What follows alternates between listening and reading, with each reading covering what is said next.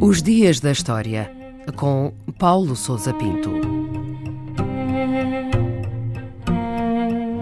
29 de novembro de 1947, o dia em que foi votado o Plano de Partição da Palestina nas Nações Unidas. Foi nessa data que ocorreu a votação, na Assembleia Geral da ONU, do Plano de Partição da Palestina, redigido por uma comissão internacional criada para o efeito, chamada de Comissão Especial das Nações Unidas para a Palestina, ou UNSCOP. O plano previa a divisão do território da Palestina, então sob administração britânica, em três territórios: um Estado árabe, um Estado judaico e um estatuto especial para a zona de Jerusalém, que ficaria sob tutela internacional.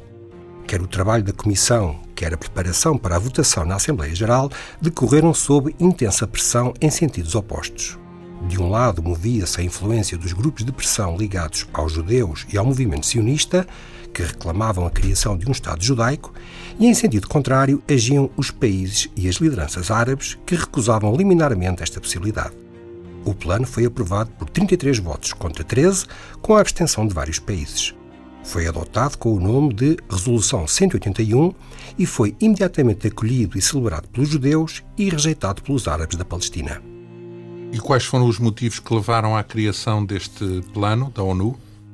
Esta região vivia sob administração britânica desde o início da década de 1920, após a desagregação do Império Otomano as autoridades britânicas depararam com o surgimento de dois movimentos nacionalistas antagónicos, um judaico e um árabe, que agravaram as tensões entre as duas comunidades e o risco de um conflito generalizado na região.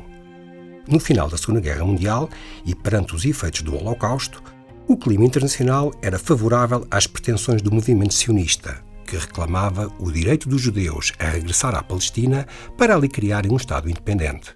Esta possibilidade era rejeitada pela população árabe maioritariamente muçulmana, que temia a crescente imigração judaica e não aceitava a criação de uma nação que considerava estrangeira e hostil.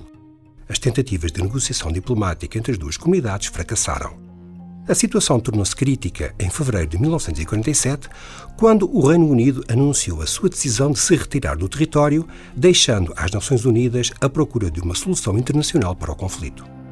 E o que é que aconteceu depois da votação, da aprovação deste plano da ONU?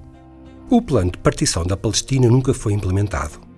Deflagrou imediatamente um conflito entre árabes e judeus, primeiro entre as comunidades residentes e posteriormente com o envolvimento de simpatizantes e apoiantes de ambas as causas, vindos de vários pontos do globo.